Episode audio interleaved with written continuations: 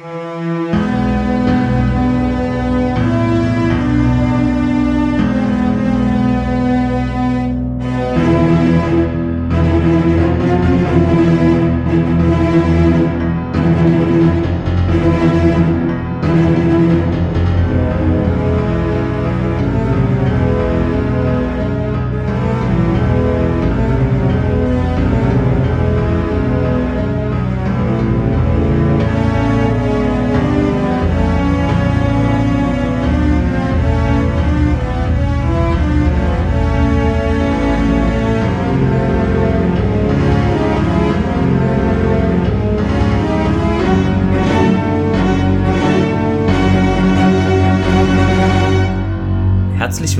wieder hier zum Sternentor. Ich bin Clemens, ihr kennt mich vielleicht vom Podcast Erfolge. Und wer ist noch dabei? Der Thomas, wie immer. Und ihr kennt mich vielleicht auch von meinem anderen Podcast, Die Dritte Macht. Bevor wir zur heutigen Folge kommen, hätte ich noch Feedback. Und zwar dieses Mal auch von iTunes. Dort war es ja so, da hatte ich erwähnt, wir hatten einmal so eine 5-Sterne-Bewertung, aber da war damals noch kein Text. Ich weiß nicht, ob der dann erst freigeschaltet wurde von Apple oder wie das da abläuft. Hm? Ich habe keine Ahnung. Jedenfalls. Ich zwar Apple-Geräte ja. zwangsläufig, aber äh, ich habe da noch nie irgendwie eine Bewertung geschrieben. Ja, jedenfalls ist jetzt zu dieser Bewertung auch ein Text aufgetaucht, mysteriös. Und zwar heißt es dort, Hallo ihr beiden, ich freue mich immer auf eine neue Folge von euch. Ein Rewatch steht nur wegen euch jetzt an. Vielen Dank für den schönen Podcast. Liebe Grüße, Anja. Ja, vielen Dank fürs Hören, kann ich da nur sagen.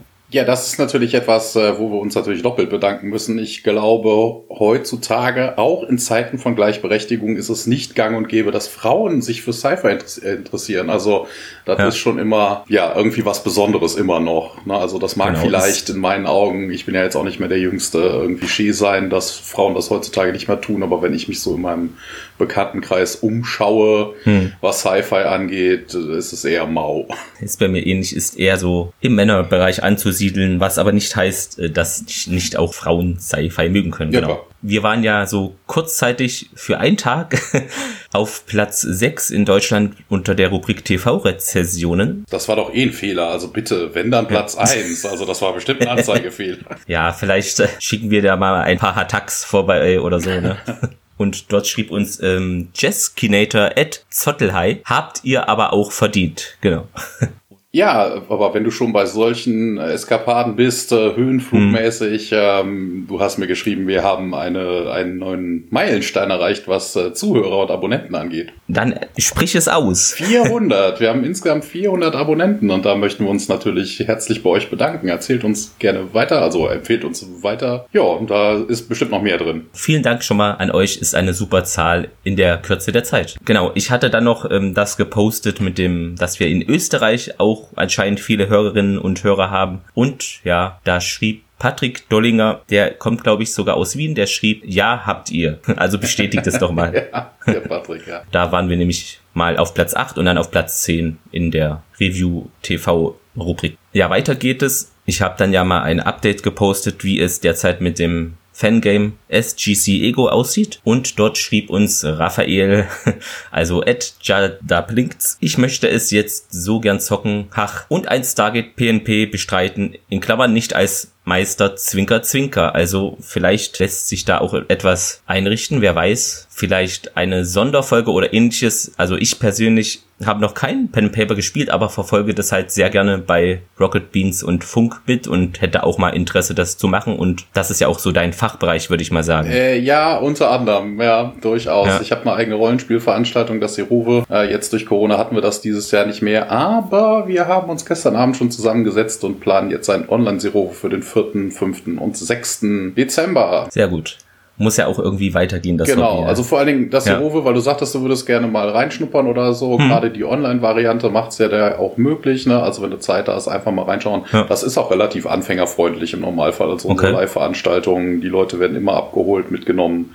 Ähm, auch für Neulinge muss, also es, Ja, es gibt super. auch durchaus Leute bei uns, die noch nie Rollenspiel gespielt haben. Es gibt Leute, die natürlich auch mal in irgendwelche anderen Systeme reinschnuppern. Klar, Grundlagen, ne, was würfel ich oder sowas. Das ist ja dann bekannt schon, aber die Systeme sind natürlich auch alle komplett die unterschiedlich. Also da gibt's schon Möglichkeiten, das sind immer so One-Shots, äh, da kann man dann durchaus in drei, vier, fünf Stunden mal ein Abenteuer erleben. Das wäre super dann zum Reinschnuppern, sage ich mal. Jo. Dann hatten wir noch einen Nachtrag, beziehungsweise ich habe ja auch für die Folge wie immer recherchiert und da bin ich auf das Mysterium von Fred gestoßen.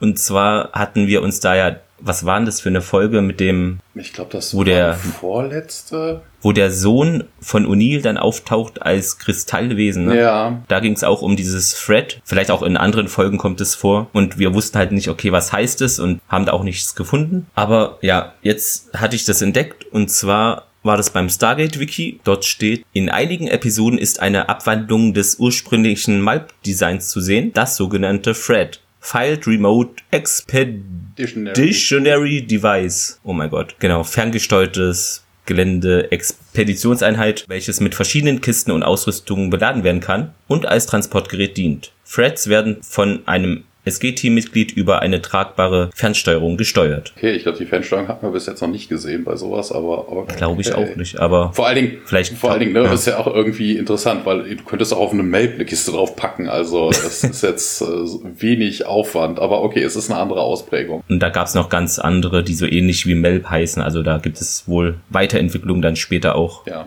also, Aber also ja, sind wir ja noch kein, nicht. kein Essensutensil. Ja, aber bevor wir, bevor wir zur Folge kommen, weil du ihn gerade erwähnt hast, den Raphael, von, Genau. der macht ja den Jules Verne's äh, Erben-Podcast und äh, also unter anderem, und, äh, er hatte in der letzten Folge, ich glaube, es war jetzt die Folge, mir wäre neu, dass da noch irgendwas zwischengekommen ist. Er hatte Mhm. irgendwie, kam er, ich weiß gar nicht, was das Thema war, aber er fragte irgendwie, ja, warum gibt es eigentlich gar keine Guaul-Plüschtiere, also so, so Larvenplüschtier? Das sind natürlich die Ja. Mysterien des Universums, die wir hier natürlich dann auch beleuchten können. Ja, gute Frage. Vielleicht so Soldatenspielzeug ist jetzt, glaube ich, nicht mehr ganz so hoch im Kurs. Sieht man ja an Lego. Da gibt es, glaube ich, gar nichts mehr in der Richtung, oder? Soldaten, gab es da schon mal Soldaten? Also Piraten gab es halt die, die. Ja, äh, aber ich glaube, es gab, ich, also ich weiß nur von diesen, also Ritter gab es auch. Le von diesen Lego-Abwandlungen aus Polen und China gibt es so auch Panzer und äh, Flugzeuge, aber Ah, es, oh, oh, oh, wenn man bei dem Thema ist, ähm, es gibt auch diese von diesen, ich weiß nicht, Megablocks sind das, glaube ich, oder sowas ähnliches. Ja. Äh, die haben auch äh, Stargate. Äh, ja, Sets. hatte ich gesehen auf Ebay. Ja. Also Ja, da gibt es genau. durchaus Möglichkeiten. Aber äh, warum es keine Guaul-Plüschtiere gibt, ja, hm, vielleicht ein bisschen scary. Außerdem, da weiß doch immer gar keiner, wo irgendwie die Rechte liegen. Ne? Also wer hat die, die Ja. Rechte jetzt für Plüschtiere und Spielzeug? Das ist eine gute Frage. Vor allen Dingen bis auf diese Megablocks-Geschichte ist mir auch völlig unbekannt, dass es irgendwelches Stargate-Spielzeug gab. Also, ne, also 1999 äh, hätte das noch so im letzten Aufbäumen der Spielzeugindustrie, was so Fangeschichten, also also Fangeschichten, also Zeug zu äh, Serien oder Filmen oder so gab, hätte das durchaus mitgeben können. Ich glaube, das Einzige, was es in der Richtung aktuell noch gibt, sind solche Geschichten hier von wegen Transformers oder sowas. Ne? Also Transformers-Spielzeug gibt's glaube ich, immer noch. Was ich gefunden hatte, es gibt wohl auch so aus der Zeit vom ersten Film, also von Emmerich, ähm, gibt es, wie heißt so, Actionfiguren, ne? Also O'Neill als Actionfigur und solche Sachen, aber sahen jetzt nicht unbedingt so wertig aus, möchte ich mal als Laie sagen. Ja. Okay, ja, Aber- Hm. wenn man sich solche Dokus im Fernsehen angeguckt hat, hey, bei Netflix gibt's ja. Ja. irgendwie The Toys That Made Us, wenn ich mir dann angucke, Masters of the Universe, dann haben sie dann einfach den G.I. Joe genommen und einfach noch ein paar Muskeln aufgeklebt und haben das dann als neues Ding verkauft. ist vielleicht dann ähnlich. Na, so ein Wird vielleicht umgerüsteten Ken, der kriegt dann einfach nur einen Camouflageanzug und eine Stabwaffe und ein MG und dann ist es dann ein, ist. ein äh, Colonel Jack O'Neill. Und eine Barbie dann in Form von Samantha Carter. ja, Ja. aber da muss der Raphael mal äh, MGM schreiben, er hätte gerne ein Guaul-Plüschtier, Mhm. vielleicht äh, können die ihm damit dienen. Vielleicht reagieren die ja. Ja, oder, oder ich müsste mal in meinem Bekanntenkreis fragen oder so. Der Raphael, den muss ich eh noch bei Zeiten ein Paket schicken. Der hatte über mich äh, das Stargate Rollenspiel mitgebackt. Muss ich Ja. mal nachfragen. Ansonsten hole ich so eine Plüschschlange und lass dann einfach irgendwie diese, diese Flughäutchen rechts und links vom Kopf an. Genau, muss man dann halt selber machen, wenn es nicht äh, schon existiert. Ja. Ich glaube, wir können jetzt zur heutigen Folge kommen, oder haben wir noch was? ne, ich glaube nicht. Nö, ne? Ja, also im Original, ne? Thor's Hammer und auf Deutsch Ihm Reich des Donnergottes. ja, der deutsche Titel bezeichnet den Planeten, der eben unter Thors Schutz steht, wohingegen der englische eben die Waffe erwähnt, aber das ist ja auch offensichtlich. Ne? Ja, also ich weiß jetzt auch nicht, ich glaube, in unserem Breitengraden ist Thor ja durchaus bekannt, also warum man es nicht einfach Thors Hammer weiterhin genannt ja, hat. Ne? Also echt, der Name ist, Thor. Ach komm, wir müssen was anderes machen im, im deutschen Titel. Erkennen. Ja, erstmal zu den Einschaltquoten vielleicht, bevor es untergeht. Also die letzte Folge, die wir hatten, das waren 2,1 Millionen Zuschauer, 14,1 Prozent waren das und jetzt sind es wieder 2,1, aber 14,5 Prozent. Wie und warum weiß ich nicht, aber die Quelle ist Stargate Wiki, ja.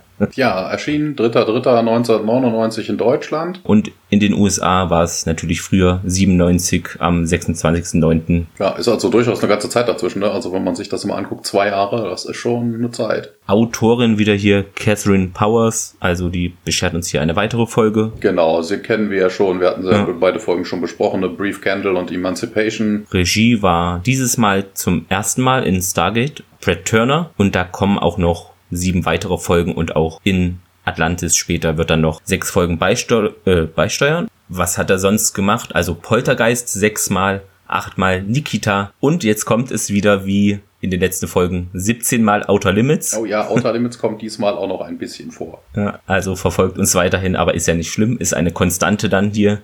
Und Andromeda auch acht Folgen und einmal Battlestar Galactica da könnte man ihn vielleicht herkennen. Ja, ähm, Umsetzung für den fürs Fernsehen, Brad Wright und Jonathan Glasner, also alte Bekannte, die hatten wir ja schon in den letzten Folgen auch besprochen, also da nichts Neues. Ja, ich glaube, wir können dann auch direkt äh, einsteigen. Viel mehr gibt's ja. dazu gar nicht zu sagen. Ja. Und zwar beginnt der beginnt die Folge mit einer mit einer Besprechung im Besprechungszimmer des SGC. Hammond äh, fragt den Dr. Jackson, ob er denn ab äh, deshalb wohl eine neue Theorie äh, über die Stargates aufgestellt hätte. Und ähm, Daniel bejaht das und äh, sagt, ja, wenn man sich mit den Mythen dieser Welt beschäftigt, scheint es verschiedene Arten von, also zwei verschiedene Arten von Sterngöttern zu geben. Tyrannen, die ihre, Unter, äh, die ihre Untertanen wie Vieh behandeln und vollkommen Gehorsam verlangen und äh, ihr Wissen dazu einsetzen, sie zu beherrschen. Und Carter dann so wie die Gua'uld. Daniel bejaht das ähm, und es gäbe irgendwelche kultivierten Götterwesen, die ihr Wissen und ihre Technologie zum Wohle der Menschheit einsetzen. Interessant ist,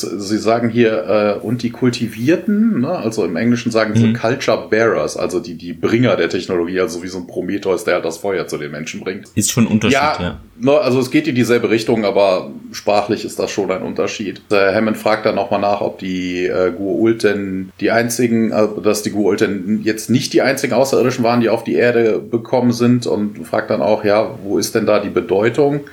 Und da habe ich mich auch gefragt, als ich das gesehen habe, so von wegen, hey, wieso, äh, äh, ist das jetzt eine rhetorische Frage? Also, wenn du zwei Arten von Göttern hast, die die Erde besucht haben und du weißt, die einen sind böse, denen ist man begegnet, dann ist natürlich das von Bedeutung, dass es vielleicht noch eine andere Götterrasse gibt, also eine andere Alienrasse gibt, die äh, denen entgegensteht. Ne? Die könnte man ja auch als Verbündete. Also dass der Hammond da nachfragt wie der letzte Idiot, das ist irgendwie ein bisschen äh, merkwürdig. Ja, Daniel äh, kann das aber jetzt an der Stelle nicht beantworten und sagt dann, behauptet dann einfach mal, die Gua'uld hätten die Sternentore nicht gebaut. Und zwar begründet er das damit, dass sie von Natur aus parasitär veranlagt sind und sie die Sternentore nur benutzt hätten, um äh, die Herrscher mhm. des, der Galaxis zu werden. Und ja. äh, das fand ich auch ein bisschen merkwürdig. Wie kommt man denn darauf, dass man von parasitär veranlagt dann irgendwie keinerlei Entwicklung hat? Also gerade das ist eine gute Frage. Gerade ja. so ein Gua'uld, der halt ein genetisches Gedächtnis hat, so von wegen, die wissen ja. so viel. Die könnten sich ja auf dem Planeten entwickelt haben. Darauf gehen wir ja später auch ein bisschen ein in dieser Folge und äh, nehmen sich dann Menschen als Wirte. Ähm, so ein bisschen ne, wie die Trill. Ich muss da kurz die hm. Herrschaften vom, äh, von der Trekipedia grüßen. Die haben nämlich gerade die Trill äh, besprochen. Und am Anfang war es auch bei Star Trek so, dass die Trill eher sowas wie Goa'uld waren. Die haben ihren Wirt total verdrängt, also das Bewusstsein ihres Wirts total verdrängt. Aber das Wissen des Wirts ist natürlich auch in die übergegangen. Ne? Und das hast du ja. hier auch. Also die Goa'uld werden sich von, ähm, von, von Wirt zu Wirt mehr Wissen aneignen und natürlich auch innerhalb ihres Wirtes. Also warum man davon ausgehen kann, dass ein, dass ein parasitäre das, Lebensform ja. sowas nicht gebaut haben könnte. Er wirft da einfach eine Hypothese in den Raum ohne. Und begründet sie mit einer anderen. ja. Ohne irgendwas zu liefern dazu. Ja. ja. aber er fährt weiter fort und sagt dann, dass einige dieser guten Götter durchaus das Sternentor-System benutzt haben könnten und dass die dann immer noch da draußen sein könnten. Und Hammond fragt dann, ja, an wen er denn da denken würde.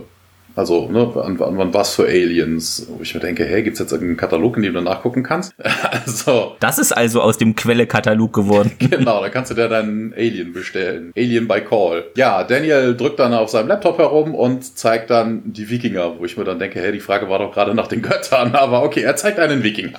Oder geht auf die Wikinger ein.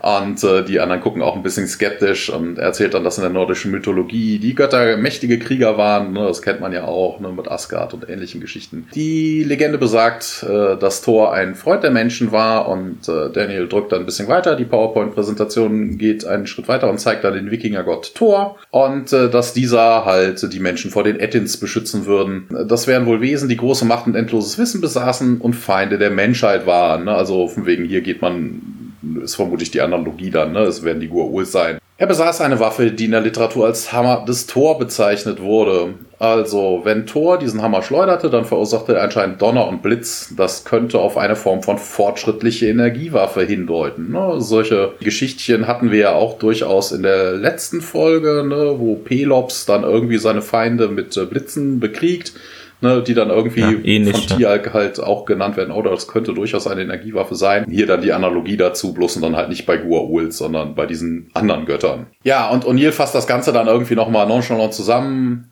und sagt, hey, wenn es da draußen Außerirdische geben sollte, die Feinde der Gu'uld sind und über die gleichen oder ähnliche oder über, gar überlegene Waffen verfügen, sollten wir die doch mal irgendwie besuchen. Ne, Daniel nickt und Carter geht dann davon aus, man könnte vermutlich in ihnen auch Verbündete finden. Und Tiag mischt sich dann aber ein und sagt, er hätte dieses Zeichen, also den Hammer, schon mal gesehen. Und ne, alle, wendet, alle Leute wenden sich dann ihm zu. Und er sagt, es wäre wohl das Symbol einer Welt namens Cimmeria. Ich glaube, das gibt's, äh, das ist doch auch irgendwas, ähm, kam da nicht ähm, Conan der Barbarier? Ist das nicht ein Cimmerianer? Es könnte sein, ich habe äh, Verschiedenes dazu gefunden, aber mach erst mal den Satz zu Ende. Ja, ne, und dass alle Jaffa dieses Symbol kennen, die dieses, die Symbole kennen, die zu dieser Welt führen, wo ich mir dann persönlich auch irgendwie denke, ja, okay. Und Hammond fragt dann, was ist der Sinn? Ja, ähm, es sollte verhindert werden, dass ein Gua'uld dorthin geht, das ist verbotenes Land, auf Simeria hat sich etwas Ereignis, über das kein Gua'uld sprechen würde. Ich mir dann persönlich denke, also, äh, warum gebe ich dann Wissen dann überhaupt weiter? Na, also, ja, äh, ja na, also wenn das verbotenes Land ist, verbann ich doch diese Kombination aus allen Gedächtnissen, damit überhaupt gar keiner mehr hingehen könnte. Eigentlich schon. Na, also warum man das irgendwie jedem Jaffa irgendwie aufs Auge drückt, ist ja nicht so, als würden die Jaffa jetzt wie, die, wie das SG-Team einfach mal, auch ich besuche mal irgendwelche Welten oder so, die gehen ja dann auf Geheiß eines Gua'uls dahin. Und wenn die Gua'uld wissen, okay, da gehe ich nicht hin, dann schickt man auch keine Jaffa dahin. Also die Jaffa bräuchten die Kombination, die Anwahlkombination für diesen Planeten überhaupt nicht. Ja, aber O'Neill sagt, jo, klingt interessant und Hammond sagt, jo, würde auch toll finden und äh, sie könnten los. Genau, was ich noch zu hier Cimer Cimeria gefunden habe. Es gab wohl einen Asteroiden, der so hieß, okay, wohl einen Mikrokontinent vor 200 Millionen Jahren, chimärischer Faltengürtel. Geil. Und die Heimat der Chimera war wohl ein mythisches Volk, ja, 7. 18. Jahrhundert vor Christus. Im Bereich der Krim sollen die gelebt haben. Ja, da kommt Und ja vieles her. Dann noch eben der fiktionale Herkunftsort der Filmfigur Conan der Zerstörer. Ah, hab ich doch recht gehabt. Da ist es. Gut. Ja. Wir sind jetzt im Torraum. Eine Malp fährt durch das Tor, als Hammond mit einer Box in der Hand den Raum so betritt. Also und das Map kommt in den Raum rein, also nicht durch das, genau, nicht ja. das Stargate-Tor, sondern äh, der, der, die Tür zum, zum Gate-Raum. Ja, er meint dann zu O'Neill, ja, hier, Colonel, ich möchte Sie bitten, das hier mitzunehmen. Es sei ein Geschenk und der ja wirklich sehr, ich weiß nicht, was ich sagen soll. Und ja, der, ja. Jack nimmt es halt in die Hand, guckt sich das genau. etwas skeptisch an. Er denkt, es ist hier jetzt für mich, vielen Dank. Der General führt weiter aus hier für unsere außerirdischen Freunde für den Fall, dass sie Kontakt zu ihnen herstellen. Ja, da muss ich kurz einhaken. Äh, auf der Box ist ähm, sind halt ist halt das äh, das typische Pyramidensymbol, also diesen Winkel zu sehen und drunter dann halt äh, das typische menschliche Aussehen, Mutter, Vater und zwei Kinder. Der Witz ist aber an der ganzen Geschichte, was mich da wundert, guck mal, die gehen jetzt dahin und wollen einen Außerirdischen besuchen oder eine außerirdische Rasse besuchen. Ja. ja. Wir haben ja durchaus, also die Menschheit an sich hat ja durchaus solche Boxen oder solche Tafeln ja durchaus auch schon in den Weltraum geschickt auf irgendwelche Sonden, Voyager. Also Schallplatten genau, auch. Genau, ne? Schallplatten und sowas, ja. wo ich mir dann persönlich denke, ja, das macht auf einer Sonde Sinn, ne? da ist kein Mensch dabei, der einem irgendwas mhm. erklären kann, dementsprechend musst du ein bisschen mitgeben.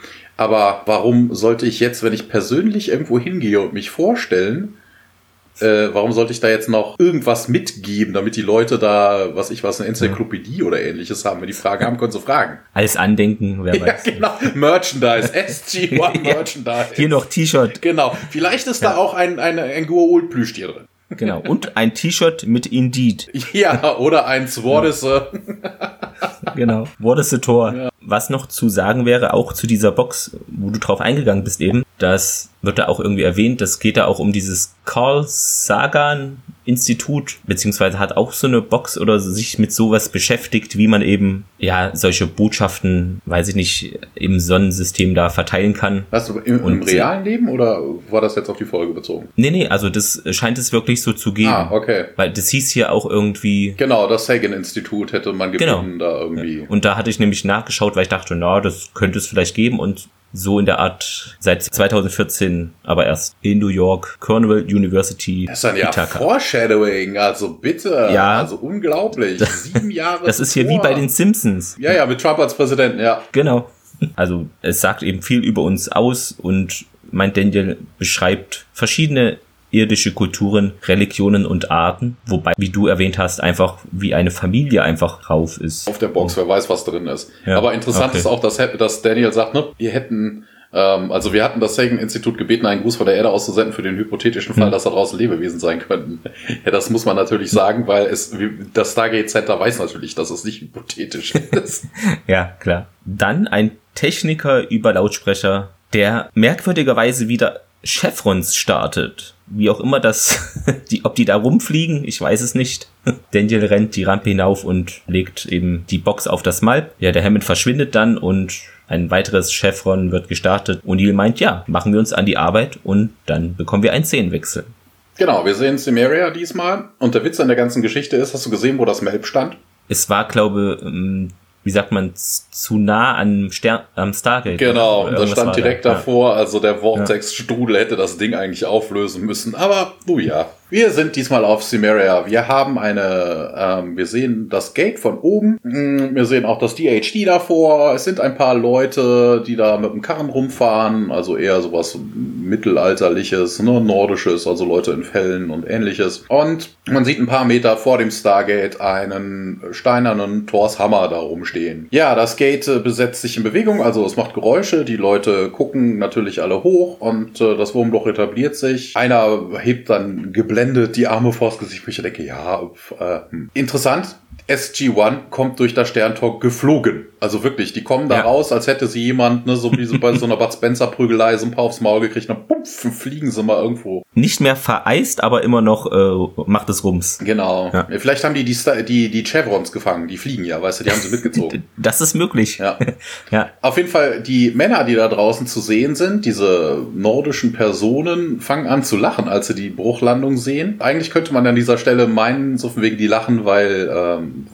weil die halt dadurch geflogen kommen und dann mhm. auf die Schnauze fallen. Aber wie wir gleich sehen, ist das nicht so. Daniel wundert sich auch irgendwie darüber, über den Empfang, das wegen, hey, das wäre mal was anderes. Und, und Neil sagt dann zu Daniel, dass er daran dran wäre. Und die äh, nordischen Männer da draußen fangen alle an zu, ja, ne, zu skandieren, Tor, Tor, Tor. Ja, ist wieder Fußball-WM. Genau, genau, noch ein Tor, ja. Dieser komische Hammer, der da steht, fängt plötzlich an zu glühen und äh, ein, ein Summen erfüllt die Luft. Carter sagt, ja, hey, hier, da scheint was aufgeladen zu werden. Und O'Neill direkt, oh scheiße, ja, Daniel, sagen Sie Bescheid, wir kehren direkt wieder zurück. Und Daniel, hä, wieso denn das? Und Daniel, nee, machen Sie es einfach. Ja, in dem Moment, äh, Daniel läuft zum DHD und will wieder anwählen, kommt aber ein blauer Strahl aus diesem Hammer. Der fährt dann über Daniel, der vom DHD steht, ähm, passiert aber nicht viel. Ne? Also ist wirklich irgendwie so ein, eher so wie so ein Traktorstahl bei Star Trek, kann man sich das vorstellen. Sieht ja. jedenfalls so ähnlich aus. Ne? Also klein fokussiert kommt er raus und ein bisschen breiter kommt dieser Scanstrahl. Der huscht über Daniel, der huscht über Sam, ohne dass was passiert. Über Jack auch kein Problem. Und dann richtet sich das Ding auf Tialk. Und erst auf seinen Kopf und das dauert dann doch schon ein bisschen was länger und dann fährt der Strahl runter zu Tiags Bauch, ne, wo halt die Gua'uld-Larve sitzt und Tiag windet sich unter Schmerzen. Also, na, da scheint irgendwas äh, scheiße mitzulaufen, was auch immer das sein sollte. Ne? Und O'Neill sagt, Tiag, Tiag, geh aus dem Strahl. Und äh, Tiag rührt sich aber nicht und ähm, Jack schmeißt sich dann gegen Tiag, um ihn aus der Schusslinie zu nehmen und dann plötzlich sind beide Männer einfach weg. Na, die, ähm, die Wikinger laufen alle weg Wobei ich mich frage, warum? Ist doch jetzt eigentlich alles erledigt. Die könnten noch ihrem Tagewerk weiter nachgehen. Aber ist egal. Und Sam und Daniel schauen halt nur von der Skulptur auf den Fleck, auf den Daniel, äh, Quatsch, auf den Jack und Tialk gestanden haben. Ja, und äh, dann kommt das Intro. Aber, was mir in dieser Szene auffiel, Tialk hat Schmerzen. Wo ich mir dann denke, mhm. hey, die werden weggebeamt. Also das ist eher so eine Geschichte wie so ein Wraith-Strahl, ne? Also, die dann einfach eingesaugt Wirkt werden. So, stimmt. Ich mir dann auch denke, so von wegen, hey, warum sollte jetzt so ein Transporterstrahl irgendwie wehtun? Also irgendwie, ich weiß es nicht. Ja, vielleicht scannt er, oh, der hat eine Larve und jetzt, jetzt machen wir hier mal Schmerzen, akti Schmerzen aktivieren. Genau, das ist dann so wie so ein Transmitterschock äh, bei, bei ja. Perry Roden oder so. Aber dann hätte man die Schmerzen erst beim Transport, nicht vorher. Wer weiß, das ist doch du weißt, veraltete Technologie hier. Ja, ja. muss mal überholt werden. Hm, mal ein Update rausbringen. Ja, genau. Seien Sie von 8 bis 18 Uhr vor Ort. Der Techniker kommt. Mhm. Nun, nach dem Intro sind wir auf Simeria. Daniel schaut auf die Skulptur hier und meint, ja, ich nehme an, das ist der Hammer von Thor, geht etwas zurück und dann meint er, ja, ich glaube, sie sind tot. Okay, aber der hat immer so Annahmen, glaube ich, und dann, ja, naja. Und Carter meint aber, nee, das will ich gar nicht hören. Ich dachte, Thor mag Menschen. Er würde seine Waffe nur einsetzen, um sie zu beschützen. Wir gehen zurück, dann kommen wir mit einer Rettungsmannschaft und leiten da eine Suche ein. Und im Englischen sagt sie gar nicht Rettungsmannschaft. Im Englischen mhm. sagt sie Another SG-Team. Ja, ist schon ein Unterschied. Mhm. Wir hören dann Pferde im Hintergrund und Daniel meint ja, warten Sie, eine Frau kommt als Anführerin wohl den Hügel hin, hinuntergeritten und bleibt dort vor Sam und Daniel stehen. Genau, da kann ich direkt ja. einhaken. Das ist Tamsin mhm. Kelsey. Die ist, jetzt sind wir auch wieder bei Outer Limits. Die hat gespielt ja. in zwei Folgen Outer Limits. Sie hat mitgespielt in einer Folge MacGyver, in einer Folge Highlander und im Psi-Faktor, Millennium und vielen, vielen anderen. Also die Liste ist wirklich lang, was die Dame gemacht hat. Also Highlander verfolgt uns weiterhin. ja, und Outer Limits und Akte X. Ja, das ist irgendwie alles. Ja. Outer Limits hat ja Highlander von Platz eins hier verstoßen. Die Garvin meint dann, ja, ihr seid ein bisschen klein für Götter und das ist natürlich, Sci-Fi-Fans werden es wissen. Diese Zeile bezieht sich auf Star Wars in New Hope, wo eben Leia zu Luke sagt, ja, so klein und schon bei den Sturmtruppen. Eine schöne Anlehnung an Star Wars hier. Sam sieht zu Daniel, während Galvin absteigt. Sie sagt, ja, ihr seid unbeschadet durchs Tor gelangt, also müsst ihr aus Trutwang sein. Thors Heimat in den Sternen. Ich heiße euch willkommen. Besagtes Trutwang kennt man vielleicht auch unter dem Namen Trudheim und ist eben in der nord nordischen Mythologie das Reich der Asen, Thor. Ja, ja, ja. ja. Ne, das ist vermutlich die Heimat von denen, weil die leben natürlich genau. in Asgard, ja. aber Trudwang ist dann natürlich das eher die, die Location dort. Ne? Das sind ja verschiedene Ebenen, ne? Midgard, ja. Asgard, Utgard, da gibt's ja noch ein paar. Verschiedene. Da habe ich noch was gefunden und zwar ein Vers oder so aus, also Strophe 4, Krimis mal nach Karl Josef Simrock. Heilig ist das Land, das ich liegen sehe, den Asen nah und Alfen. Dort in Trutheim soll Thor wohnen, bis die Götter vergehen. Boah, das muss in der Nähe von Melmark sein, wenn man von Alfen redet. Möglich, ja. Carter meint dann, äh, sind wir nicht, äh, stammelt etwas so herum. Ich bin Samantha, also Captain Samantha Carter, das ist Daniel Jackson. Und sie meint dann, mein Name ist Garvin, ich bin hier die Herrin mein Mann ist auf großer Fahrt. Und Daniel meint dann, ja, Handel treiben, erobern. Sie da, nee, hier, das war früher einmal, heutzutage gehen sie in die Städte, um Arbeit zu suchen. Es ist schwierig für Landbesitzer, das Wasser aus den Bergen ist rar, aber ihr seid an meinem Tisch willkommen. Daniel bedankt sich und Carter auch und meint dann, ja, aber wir haben hier ein ernstes Problem. Zwei Männer, mit denen wir durch das Tor gekommen sind, sind fort. Garvin dann, ja, zwei Ettins gehörten zu eurer Gesellschaft. Carter etwas verwirrt zu Daniel, so, hä, Ettins? Und Daniel schaut Garvin an, Gua'uld? Ja, ihr glaubt, Tirk und Jack wären Gua'uld? Ja, ja, es, vor allen Dingen, wir sind ja. vorhin gar nicht drauf eingegangen. Die Ettins in der nordischen ja. Mythologie haben so überhaupt nichts gemein mit irgendwelchen Gua'uld. die Gua'uld sind ja kleine Larvenwesen und äh,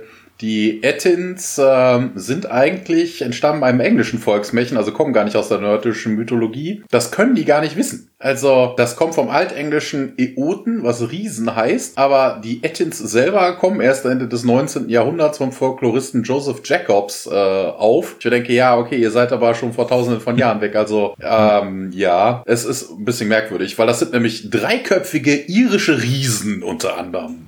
also, hm. Haben sich verlaufen. Ja, und zeitreisend können sie auch. Natürlich. Ja, Garvin meint dann hier, ihr habt sie hierher gelockt, um sie loszuwerden, hä? Carter, nein, nein, es sind unsere Freunde und wenn sie noch leben, müssen wir zu ihnen. Und Garvin, ihr seid Menschen wie wir? Und Carter, ja, vielleicht haben wir sogar gemeinsame Vorfahren. Wir kommen von einer ganz besonderen Welt, von der Erde. Und Daniel ergänzt ja Midgar. Ja, also sie sagt im Englischen auch nicht besondere Welt, sie kommt von einer anderen hm. Welt, von einer ganz anderen ja. Welt. Also Darwin dann weiter. Dann sind wir eure Brüder und Schwestern. Midgard ist unsere alte Heimat.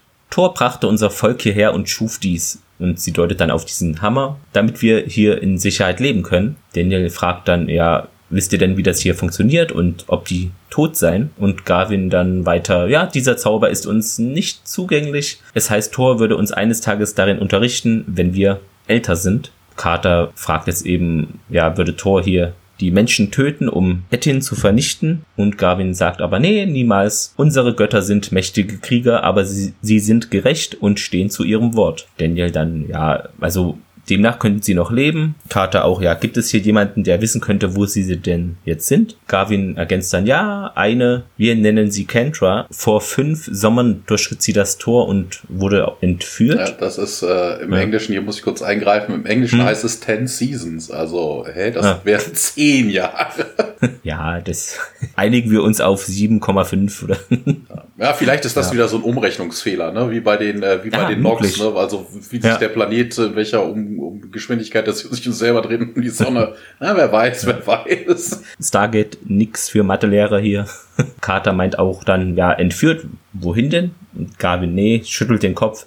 Sie wurden im Winter halb erfroren von Jägern in den Bergen gefunden. Und Carter zu Daniel dann, ja, Möglicherweise hat sie der Strahl eben an eine andere Stelle von dem Planeten versetzt. Das ist übrigens eine interessante, ein interessanter Dialog, weil man hier einfach davon ausgeht, dass die Entführung was mit diesem Strahl zu tun haben könnte, ja. weil das wird auch im Englischen nicht gesagt. Also sie fragen, hey, hier, wir haben diese Kendra, sie äh, mhm. kam durch das Tor und wurde entführt. Ja, entführt klingt jetzt nicht so nach äh, Strahl, sondern da kommen irgendwelche Leute vorbei und äh, nehmen die einfach ja. mal mit. Und äh, ja, also irgendwie ein bisschen ja, die Wortwahl ist ein bisschen komisch. Daniel meint dann auf jeden Fall, ja, wo können wir die denn finden, diese Kendra? Und Garvin sagt, ja, sie lebe allein. Ich bringe ihr hin und wieder was zu essen vorbei und wir haben auch nicht genügend Pferde, aber ich kann euch zu Fuß dorthin führen. Und Daniel, ja, das wäre super. Und Garvin, ja, dann in diese Richtung. Sie gibt den Männern dann ein Zeichen und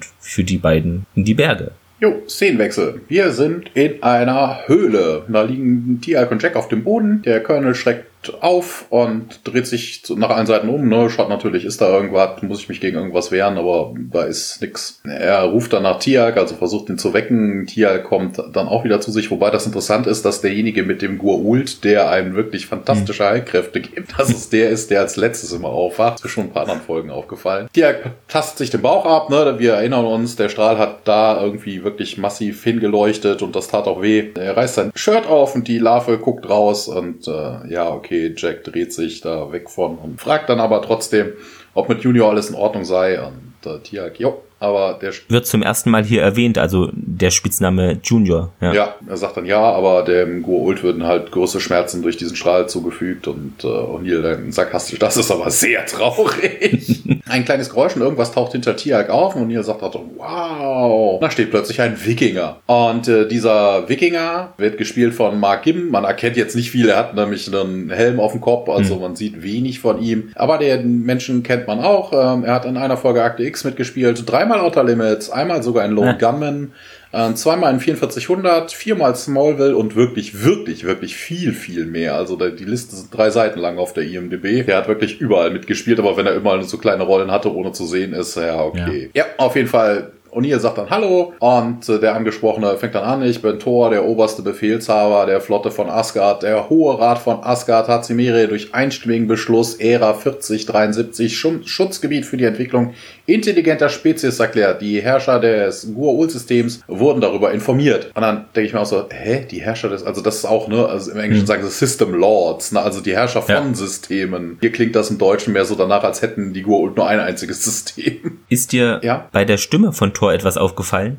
Äh, inwiefern? Weil du schaust es ja im Original. Ja, wieso? Nee, sollte? Also ich weiß nicht, ob es stimmt. Ich habe es aber gefunden, das soll wohl die Stimme von Michael Shanks sein, also von Daniel Jackson. Äh, so, ja, das hatte ich, das hatte ich auch gelesen. Äh, ja. Ich weiß nicht, warum er selber, aber ist mir jetzt bewusst nicht okay. aufgefallen. Interessant aber übrigens, äh, hm hier, der Tor geht davon aus, er hätte irgendwie Gurult äh, vor sich oder sowas und quatscht die halt an. Interessant ist darauf, das, das müssen wir uns merken. Also er, da steht ein, äh, wobei es ja. wird ja nicht aufgelöst. Ich muss ein bisschen vorgreifen. Wir sehen in späteren Folgen, wie die Asgard ja wirklich aussehen. Ja. Warum diese Maskerade? Wenn dieses System, also wenn dieser, wenn der Tor davon ausgeht, da sind jetzt Gurults durchgekommen, dann wissen die Gurult doch, die Gurult wissen doch, wie die Asgard aussehen. Also warum sollte ich mich denn da jetzt verkleiden? Eigentlich schon. Na, also das, das macht keinen Sinn. Völliger Mumpitz. Na, also wäre das jetzt wirklich frei zugänglich und auch andere Wesen würden da durchgebeamt oder jedes Wesen würde davon entführt. Na, also du kommst durch, wird erstmal gescannt, ja. ab, da abgeliefert, muss irgendwas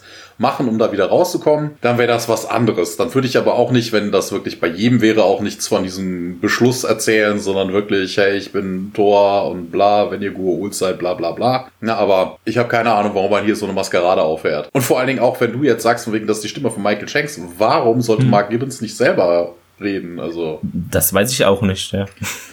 Ja, ist ja mal egal. Und ihr sagt dann, ja. wir werden, sie werden keine Gua'uld und ähm, zeigt auf Tialken, sagt aber, ja, der schleppt einen mit sich herum, aber der hat nicht allzu viel zu melden. Und dann, ey, ihr, ihr wusstet, dass euch eine Todesstrafe droht, wenn ihr hierher kommen würdet und also er geht, dieser Tor geht überhaupt nicht darauf ein, was der Colonel sagt. Nee, hören Sie, ich bin Colonel Jack O'Neill von der Erde und wenn ich richtig informiert bin, waren Sie selbst. Was auch immer er sagen möchte, dieser Tor unterbricht ihn. Für eure Verbrechen an diejenigen, die ihr ermordet und versklavt habt, werdet ihr zum Tode verurteilt. Okay, harter Tobak. Und ihr geht ein bisschen weiter und sagt, äh, hören Sie, wir sind hier, um mit Ihnen zu reden. Fährt dann aber mit der Waffe durch Tor, warum auch immer. Also es ist ein Hologramm. Also irgendwas in der Richtung auf jeden Fall. Es ist nichts Stoffliches, der, die Waffe fährt einfach durch ihn durch durch. Wobei ich das ein bisschen merkwürdig finde. Ne? Also er quatscht ihn noch so an, als wäre es ein, ein, ein richtiges Wesen und dann fährt er mit der Waffe da durch. Also wenn ich jemandem gegenüberstehe, haue ich ihm jetzt nicht meine Waffe in die Seite, wenn ich nur mit ihm rede.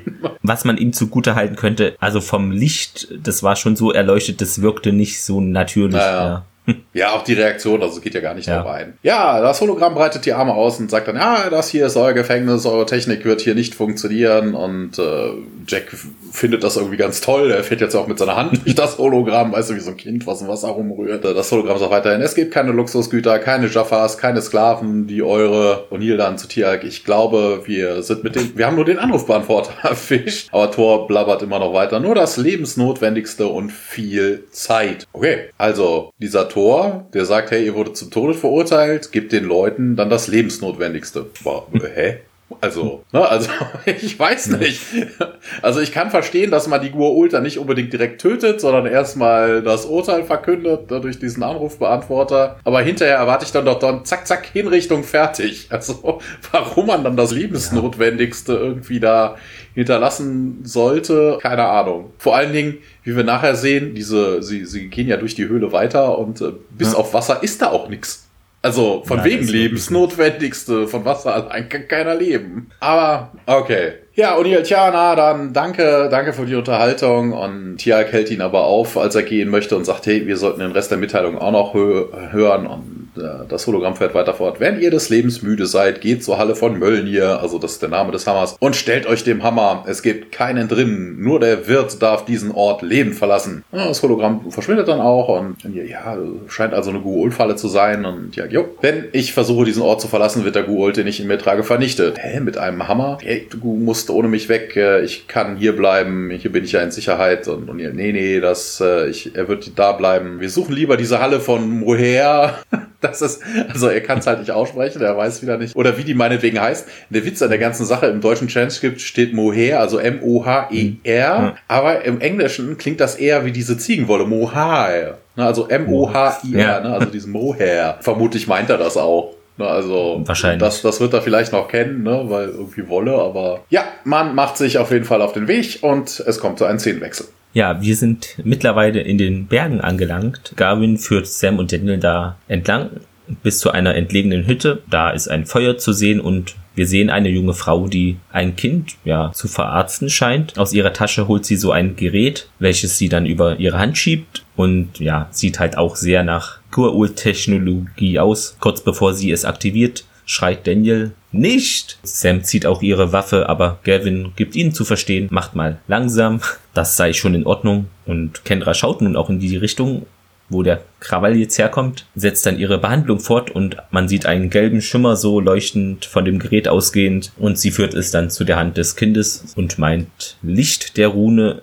gib mir dein Herz, heile meine Hand und nimm den Schmerz. Dann erlischt das Licht, sie knotet ein Tuch dann um das Handgelenk. Nee, sie knotet es ab, da war ein Tuch drum, also hier so, Ja. so eine Art Schiene soll das wohl darstellen. Kendra, die meint dann weiter, ja, also, wenn du dich das nächste Mal prügelst, leg dich nicht mit Stärkeren an. Ja, im Englischen sagt sie, leg dich, Ja. leg dich mit äh, Gleichaltrigen Gleich- oder sowas Altrigen. an. Also wie gesagt, Ja. wird stärker oder gleich großen, sagt sie. Aber ich muss hier kurz nochmal eingehen. Wir sehen jetzt Kendra auch von Namen. Das ist äh, Galen Girk. Die hat auch relativ viel gespielt. Und zwar kam die einmal im A-Team vor, dreimal in Twin Peaks, einmal in DS9 in der Folge The Visitor als Corena, einmal in Raumschiff Voyager als Nori in der Folge Warlord, einmal in Prinz von Bel Air, einmal in Xena und hat noch viel mehr gemacht. Alles mitgenommen, was es damals Ja, gab. aber diesmal keine Outer Limits, aber dafür ist zweimal Ja. Star Trek, also.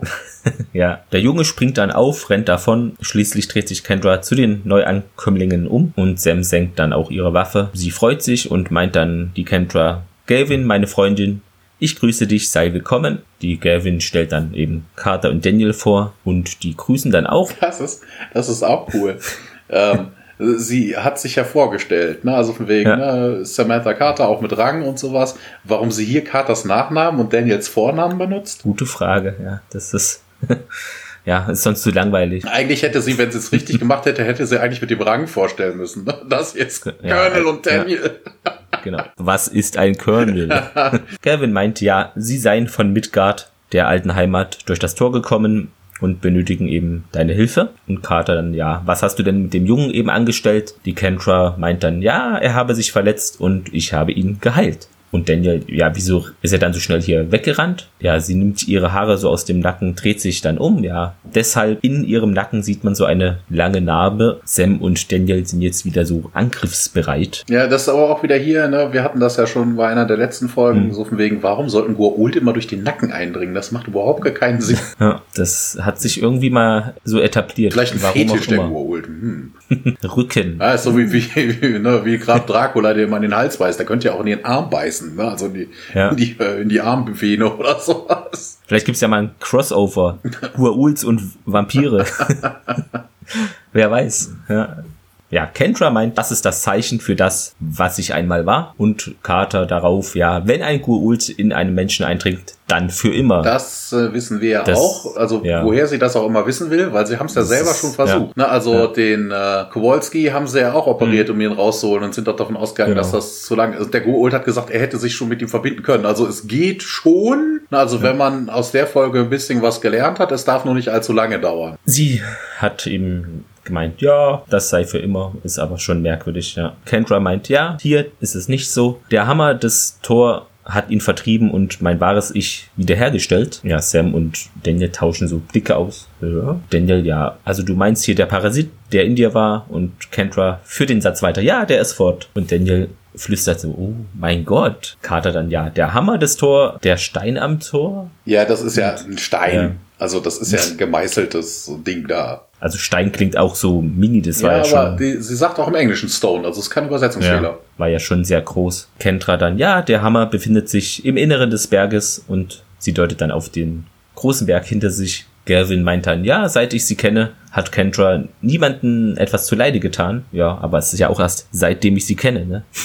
Ja. Daniel dann. Ja. Vielleicht ist das doch irgendwie, vielleicht sind die Gedanken manipuliert, wenn sie schon nicht mal wissen, wie lange die jetzt da ist, ob jetzt fünf oder zehn Jahre. Große Scharade, Ja, große Scharade. Ich meine, wir haben ja hier auch die zeitreisenden äh, Trolle oder Oger, ne? Genau, die Ettins, ja. Daniel meint dann, ja, meine Frau Charé ist so wie du einmal warst und sie wurde von Gur-Ult entführt und wenn du wahr, äh, wenn das wahr ist, was du eben hier sagst, ja, und sie nochmal, ja, es ist wahr und Daniel, ja, hilf uns. Carter auch, ja, wir müssen unsere Freunde finden. Und dann haben wir einen Szenenwechsel. Ja, eine kurze Szene. Wir sind wieder zurück in den Höhlen. Ähm, Jack und Tiak irren durch die Gänge. Ah, Tiak beschwert, also ja, was heißt beschwert sich? Er merkt aber auf jeden Fall an, dass er, dass äh, Jack ihn nicht hätte vor dem Strahl retten sollen. Wenn er das nicht getan hätte, wäre er jetzt nicht hier. Und ja, und hier, ja, aber hey, du hättest das auch für mich getan. Ich hoffe bloß, dass du mich nicht dabei erwischt, wie ich mit einer Gur-Ult-Larve im Bauch herumrenne. Ja, sie kommen an eine kleine Wasserstelle. Auf dem Boden drumherum liegen Knochen. Und jetzt sagt das Transkript, das sind Skelette von Gur-Ult und Knochen. Äh, das ist aber völliger Mumpitz. Ne? Also von wegen, da liegen ein paar mumifizierte, Knochen. ein paar ja. mumifizierte Gur-Ult-Larven und zusätzlich Knochen. Ja. Ist aber an der Stelle auch interessant, dass dem so ist, weil, also wir merken uns einfach mal, da liegen Gur-Ult-Larven, Mumien.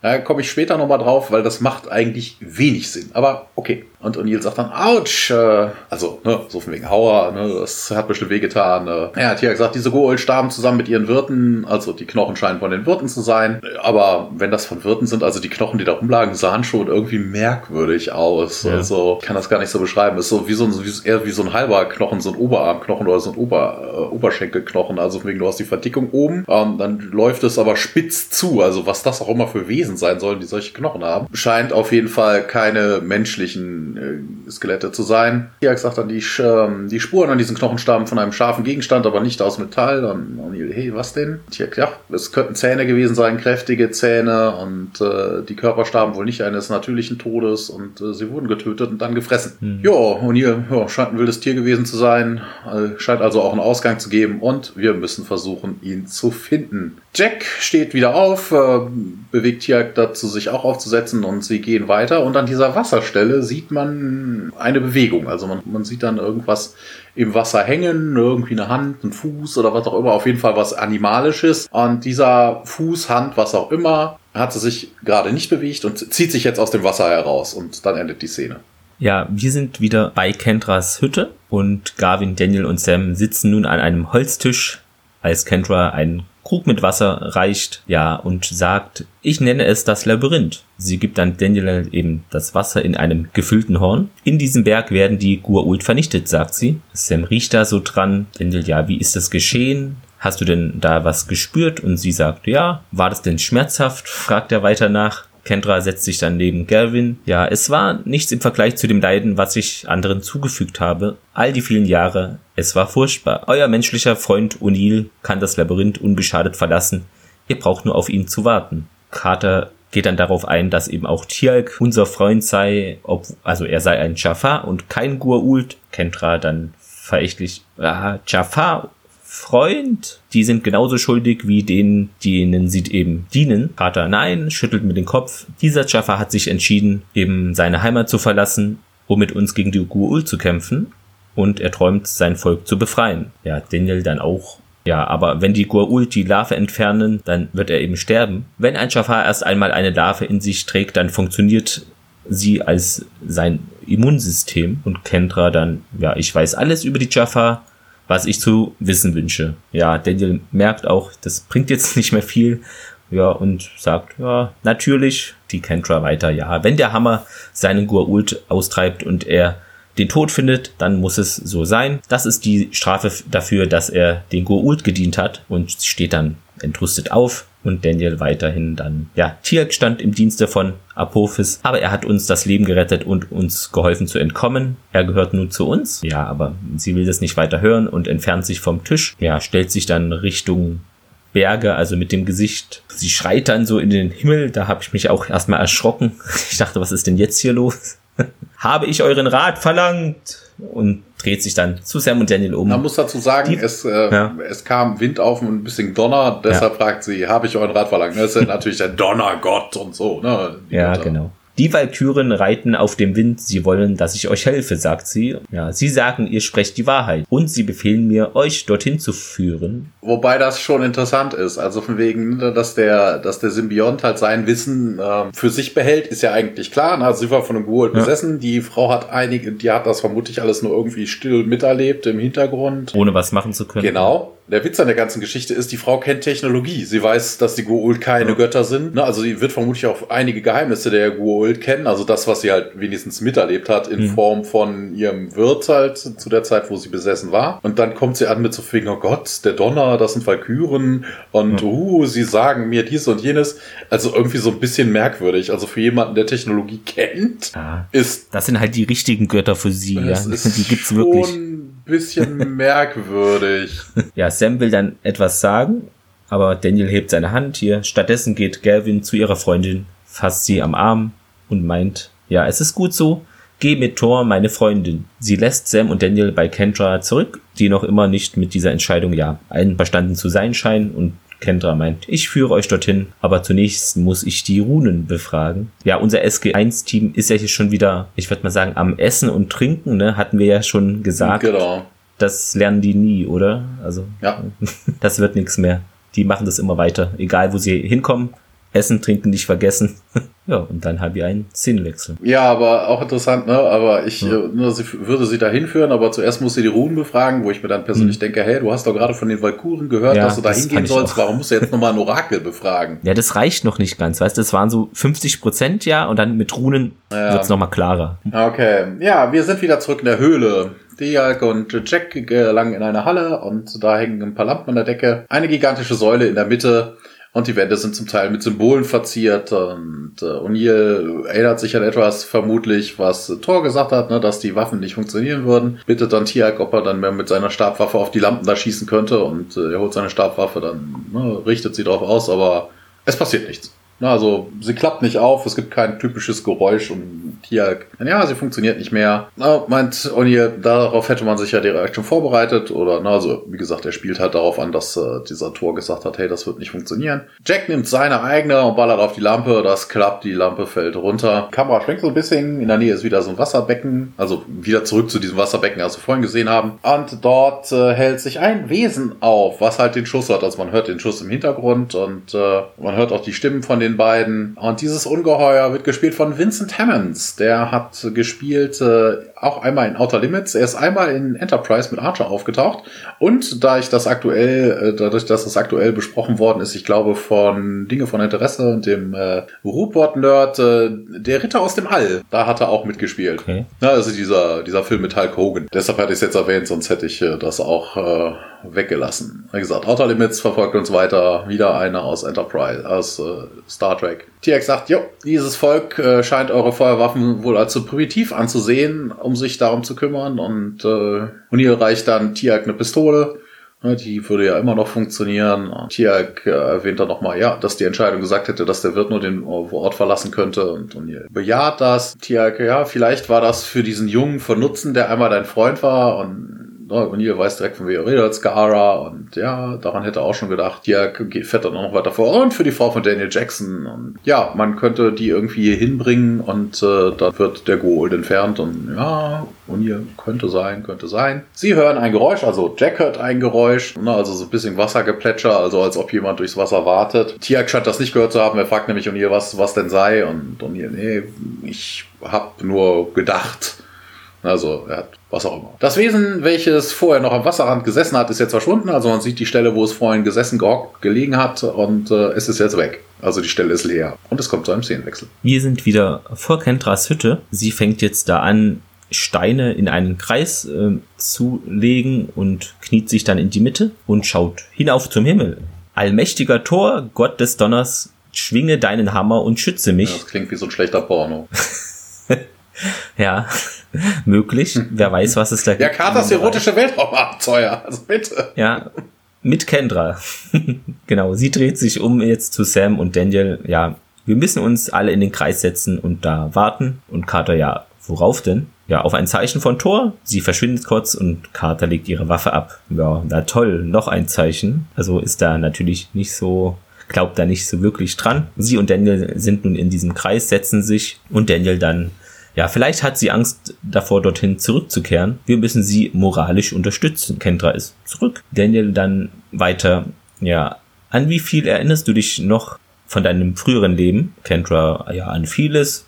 Ich war ein wunderschönes Kind. Warum sagst du das so traurig? fragt Carter. Und sie meint, auf Jebana ist Schönheit ein Fluch. Ja, das versteht Carter nicht. Daniel meint, ja, weil die Gua'uld eben perfekte Wirte suchen und Kendra bejaht das. Daniel fragt weiter, ja, was ist da jetzt genau passiert? Kendra antwortet, ja, Marduk entdeckte unser Geheimnis und plünderte den Tempel, ja, in dem wir ist, uns ähm, das ist aber ja, interessant, also dass die, ähm, dass hier Marduk angesprochen wird, das ist ein sumerischer Gott und zwar hätte man auch sagen können, das ist identisch mit Ra, weil es ist die untergehende mhm. Sonne, so wird das übersetzt. War der Stadtgott von Babylon und später Hauptgott des babylonischen Pantheons, ähm, aber scheinbar gibt's da auch noch Unterschiede. Also die Götter, die wir so auf der Erde kennen, ist halt nicht so, dass das einfach nur Ausprägungen von verschiedenen, von demselben sind, sondern dass es wirklich unterschiedlich sind. Also der Sonnengott bei den Babyloniern ja. war Marduk, scheint wer anders gewesen zu sein als äh, der Sonnengott in Ägypten Ra. Mir wird hier eine schwedische Black Metal Band nur angezeigt. Ja, gibt's auch, gibt's auch. ja, ja. Wobei, wobei, das ist natürlich, das passt dazu, ne? Marduk entdeckte unser Geheimnis und plünderte ja. den Tempel. Also, Metalheads sind dafür bekannt, mal irgendwelche Hütten abzureißen. Also. So kommt's raus hier. Investigativ.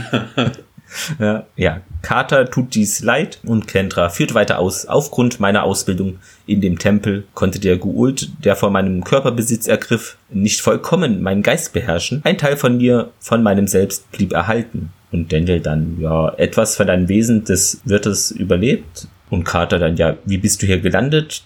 Tiak sagt, für die Guult ist das seit Ewigkeiten ein verbotener Planet. Gute Frage, ja. Und Kendra weiter, ja, das stimmt, aber ich kannte meinen Gua'uld, er agierte nach Eroberung und ich habe ihn immer weiter provoziert, ich habe ihn gereizt und flüsterte von Gerüchten, dass Zimmer große Reichtümer für ihn bereithält. Ja, der wollte sich das wohl dann holen. Ja, hier muss ich kurz ja. äh, was zu sagen. Und zwar sagt sie im Englischen nicht Gua'uld. Sie redet die hm. ganze Zeit, auch wenn sie später von den Gua'uld, wenn es im Deutschen Gua'uld heißt, äh, redet ja. sie von Beast. My Beast. Okay. Und was natürlich an dieser Stelle auch totaler Mumpitz ist, äh, sie flüstert ja dem Guol zu, hey, da gibt's irgendwelche Reichtümer.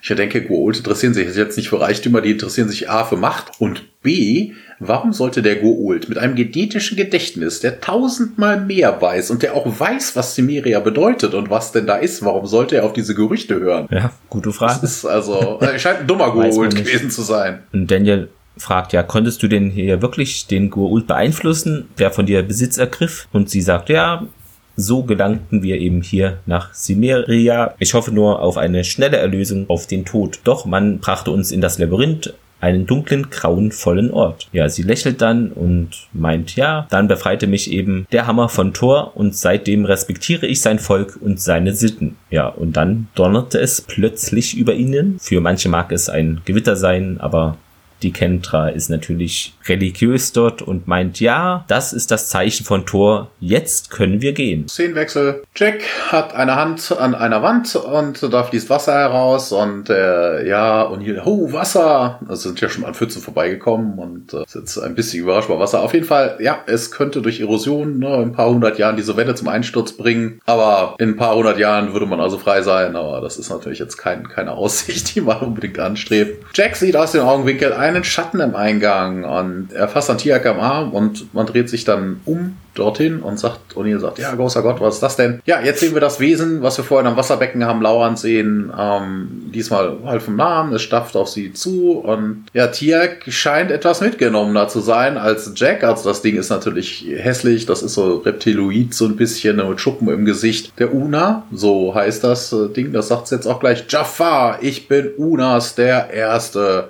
Und du weißt du, woran mich das erinnert hat? Äh, ja, jetzt kommt's. An Deep Space Nine und zwar die Jem'Hadar, denn ich Ach so, ja, der erste, ja, ja. ja oh, genau, ja. ähnlich aus. Und dann hatten die immer dieses hierarchische System, der erste, zweite und so. Ja, hat mich schon sehr daran erinnert. Vor allen Dingen sagt er, ich bin Unas, der Erste. Also von wegen, mhm. das ist, ähm, wir, wir kommen da später auch nochmal drauf, aber dass er behauptet, also es ist ein bisschen, ja, ne, also man könnte davon ausgehen, dass Unas halt sich darauf bezieht, dass er der Erste ist, aber Unas ist die Rasse. Aber ja. er sagt halt der Erste, also man könnte davon ausgehen, dass es der erste Goa'uld wäre. Aber interessant, wenn es der erste Goa'uld wäre, der äh, von so einem Unas Besitzer gegriffen hat und dann direkt weg wäre, ich weiß nicht, ob es da noch andere gegeben hätte.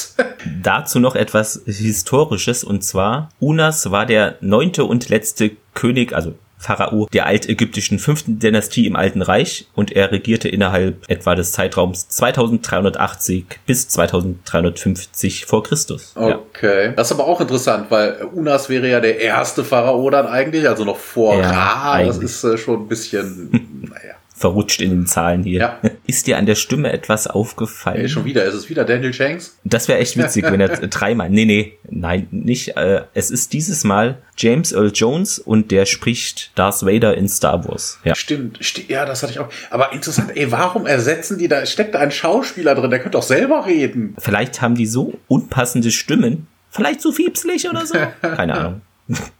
ja, Tiak äh, glaubt aber eher an so eine Sagengestalt, du existierst nicht und der Una töte den Menschen und, und ihr, hey, ich bin auch noch da. Ähm, ja, Una, dann veranstalten wir gemeinsam ein Festessen. Tja, ich er würde nicht mehr den Goa'uld dienen, der Una fängt an zu knurren und wir werden ja sehen. Und ihr, hey, bleib wo du bist. Der Una aber, die, ne, man, reich, man holt seine, hebt seine Waffen und der Una sagt dann aber, hey, Waffen sind hier sinnlos. Und er geht halt davon aus, äh, Goa'uld-Technologie und ähnliches. Aber Jacks Waffe funktioniert, das wissen wir ja auch. Und äh, so wird der Una dann ein bisschen durchsiebt. Grünes Blut fängt an, aus ihm heraus zu sickern und äh, er knallt gegen so eine Wand und bleibt dann erstmal Besinnung, also reglos, reglos ist ja das richtige, der richtige Begriff, reglos lieben. Und äh, der kniet sich herunter und guckt nach dem Puls. Ja, und sagt dann, Unas, der Erste ist tot. Ja, und hier, okay, schön, ich habe nichts dagegen, komm jetzt. Und dann gehen sie aus der Halle heraus. Die Kamera schwenkt zurück zu dem Una und seine Augen fangen trotzdem wieder an zu leuchten. Also ganz tot ist er nicht. Semi-tot, halbschwanger. Ja. Und dann sind wir wieder bei Kendras Hütte. Die drei machen sich da gerade auf den Weg in die Berge. Kendra führt die natürlich an, die weiß ja, wo es da lang geht. Und sie wandern da Tag und Nacht über Stock und Stein. Wir sind wieder in der Höhle. Tielk wartet dort auf Jack, der hinter ihm läuft und er lauscht und hört dann auch plötzlich etwas. Erschrocken wirbelt er so herum. Was? Tialk, beruhige dich doch endlich. Dieses Monster ist glücklicherweise tot. Und Tialk dann, ja, ich glaube, ich habe hier ein Geräusch gehört. O'Neill weiter dann. Vielleicht gibt es noch ein paar von diesen Monstern hier. Tirk dann, ja, wenn ja, dann würden sie sich mit Sicherheit gegenseitig zerfleischen. Da kommen wir ja. nämlich jetzt drauf. Also es scheinen wirklich dann mehrere äh, Unas gewesen zu sein, wobei ja. das irgendwie merkwürdig ist. Ne? Wir haben ja vorhin, ich habe ja gesagt, also die Szene soll man sich merken mit diesen Knochen und mit mhm. den Guo-Mumien. Der Witz ist doch eigentlich an der Stelle, also selbst wenn Unas ohne Wirt sich gegenseitig zerfleischen würden, wenn die da jetzt mehrere Una waren und die alle von einem Gua'uld besessen wurden, ansonsten wären sie ja da gar nicht reingekommen. Die Gua'uld hätten sich doch nicht gegenseitig umgebracht. Also warum sollte dieser Una einen, also dieser Gua'uld im Körper eines Una, denn andere Gua'uld im Körper eines anderen Una oder eines anderen, was auch immer. Ähm, hm. Warum sollten die sich gegenseitig töten? Also ja, ne, vielleicht sowas ja. wie, äh, ich habe ich hab, ich hab Hunger oder so. Nee, ja, die Goa'uld kämpfen ja selten untereinander. Das ist ja eigentlich eher so eine Einheit. Da gibt's Reibereien, aber als Systemlords ja. sind die sich doch schon ziemlich einig. Und irgendwo muss es ja auch was zu essen geben. Ne? Also dieses Hologramm hat ja gesagt, so von wegen, hey, hier, leibliches Wohl ist alles da, ne? ihr werdet nicht eingehen. Also irgendwo muss es was zu essen geben. Also auch aus Hunger den anderen zu zerfleischen, macht keinen Sinn. Aber auch der Una gerade hat ja auch schon gesagt, ne, oh, Festmahl, bla.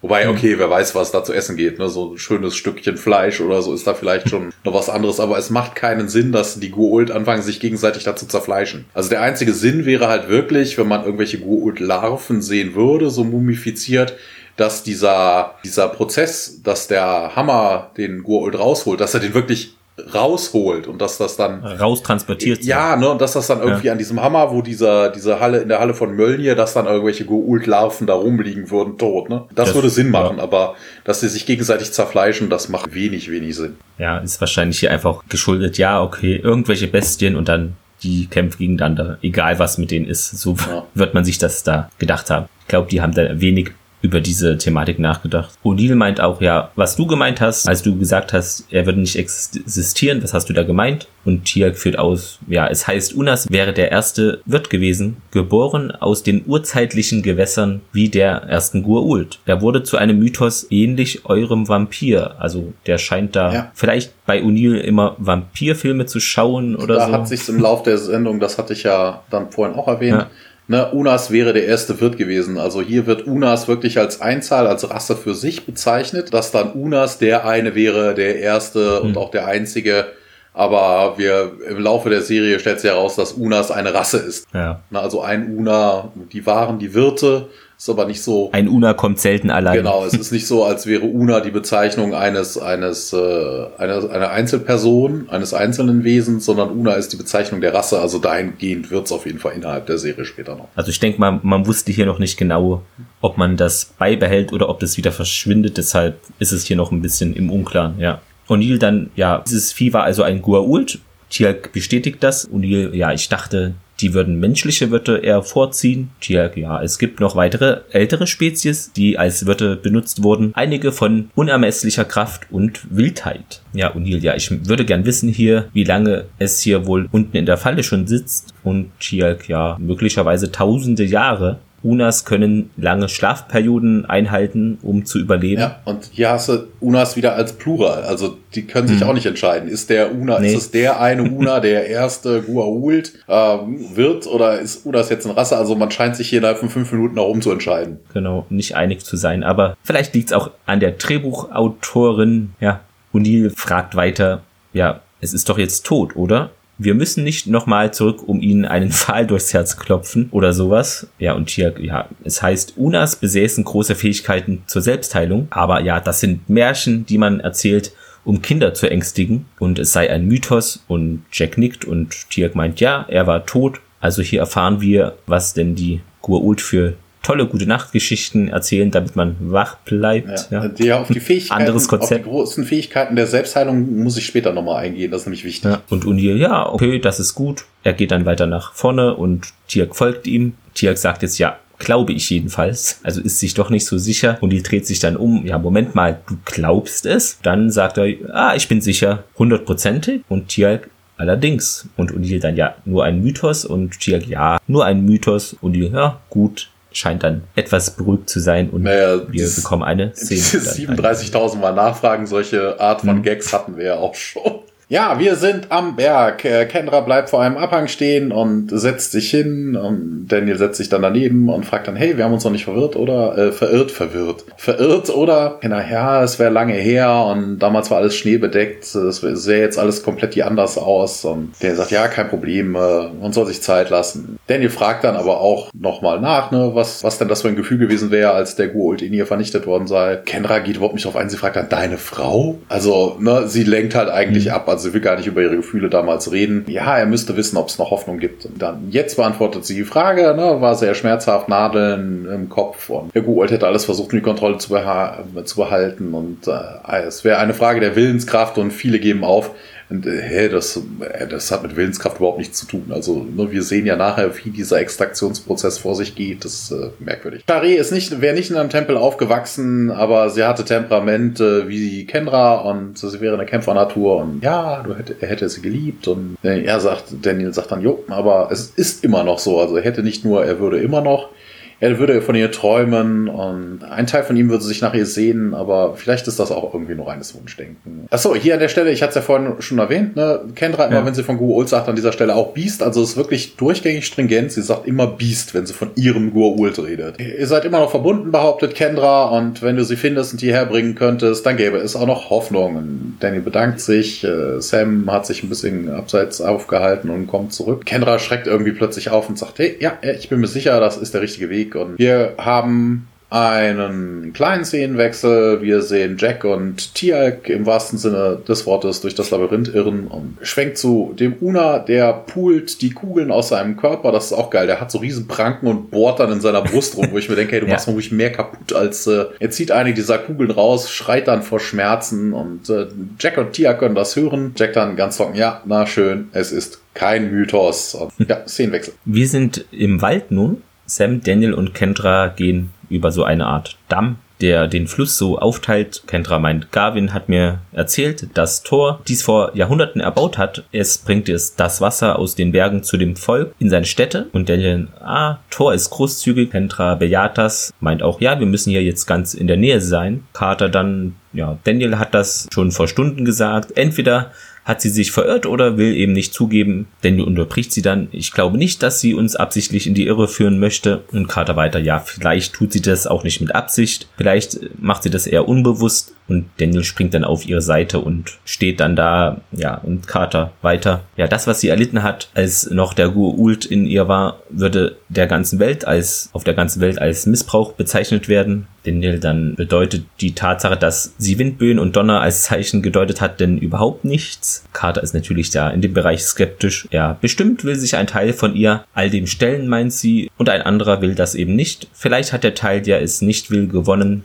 wir verschwenden hier kostbare Zeit. Daniel darauf, ja, okay. Garvin sagte, sie wurde von Jägern gefunden. Jäger schlagen nicht unbedingt den direkten Weg ein. Sie folgen eben dem Wild. Sie wollen Beute machen, nicht den schnellsten Weg gehen. Carter dann weiter, ja, Daniel, ihr Glaube, dass Kendra ihnen dabei helfen könnte, Shari zurückzubringen, macht es doch nicht wahr. Der will sich das jetzt nicht so anhören natürlich und geht dann weiter. Ja, und es macht sie nicht glaubwürdiger, ergänzt Carter. Daniel dreht sich dann zu ihr um. Haben Sie noch nie erlebt, dass sie etwas logisch nicht erklären lässt, äh, aber dennoch wahr ist? Sam und Daniel tauschen Blicke aus und Kendra meint ja hier entlang. An was mich diese Szene sehr erinnert hat, ist eben Daniel ist hier in diesem Fall Mulder und Sam ist eindeutig Scully. Ja. Daniel hüpft dann auf Kendras Seite, folgt ihr. Sam ja, scheint sich vielleicht so geschlagen zu geben und läuft ihnen nach und wir bekommen eine neue Szene. Genau, jetzt folgen auch direkt zwei ganz, ganz kurze Szenen. Und zwar, wir sind einmal in der Höhle. Jack und Tia kommen an der nächste Kreuzung und biegen dann ab. Und O'Neill, hey, bist du sicher, dass wir noch nicht hier waren? Und Jack, nee, ganz sicher nicht. Kami mir halt irgendwie bekannt vor. Und vor ihnen taucht der Una auf und der behauptet dann einfach, eure Waffen können mich nicht töten. Ich kenne die Geheimnisse des Labyrinths. Ich könnte euch helfen helfen zu entkommen und äh, Unir bedankt sich höflich und erschießt ihn noch einmal. Der Tiak ballert auch noch ein bisschen drauf, der Una taumelt nach hinten und entkommt in einen Gang nach rechts und Unir dann, ja,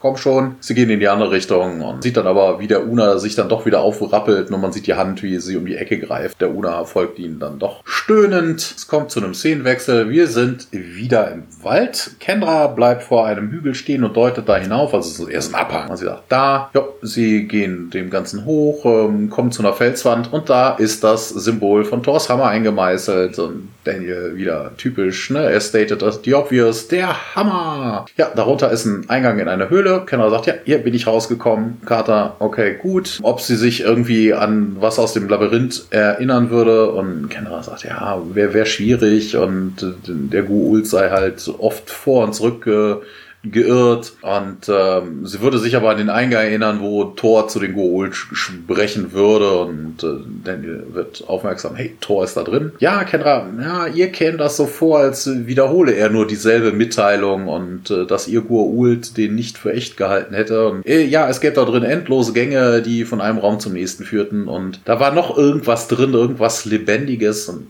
Daniel, ja, okay, was denn? Kenrad, keine Ahnung. Ja, Danny bietet ihr aber an, zurückzubleiben, wenn sie nicht reingehen wollen würde. Ähm, in dem Moment donnert es. Kenrad sagt dann, Tor verlangt, dass ich es versuche. Und äh, ja, sie ist scheinbar nicht wirklich begeistert, aber trotzdem hat sie sich da jetzt durchgerungen, auf Thors Geheißen da doch wieder einzubringen. Und wieder ein Szenenwechsel.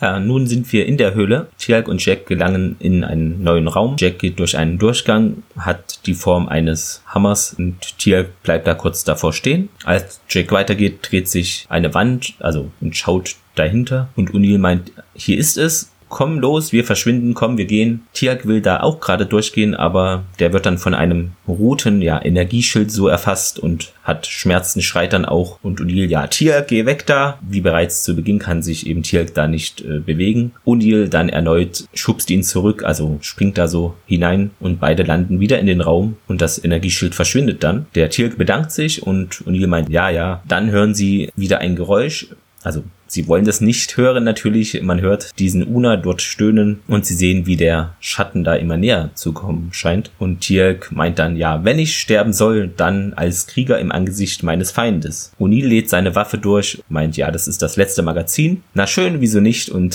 sie warten nun gemeinsam, was da auf sie zukommt. nun ja eine kleine Szene. Wir sind vor der Höhle. Daniel und Sam ja überprüfen nochmal ihre Waffen. Kendra atmet mit erstmal tief durch. Sie bereiten sich eben da vor, hineinzugehen und sie eben in ihre Vergangenheit nochmal sozusagen. Und Carter meint auch, ja, schon gut, bleib hier, muss da nicht unbedingt mit rein. Daniel dann, ja, du hast wirklich mehr als genug getan. Und Kendra meint, im Tempel lehrte man uns, dass Furcht der größte Feind ist. Ich muss mich meiner Angst stellen, also ist hier überzeugt, auch mit ihnen zu gehen.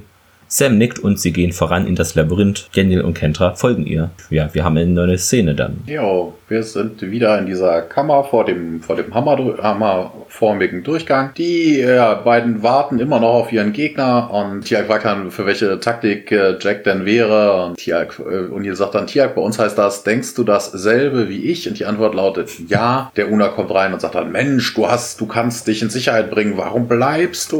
Und er kommt dann langsam näher und er richtet dann aber sich an den Tiag, fragt dann, Jaffa, warum verbindest du dich mit einem Sklaven? Einst waren die Gu'uld alle wie Unas.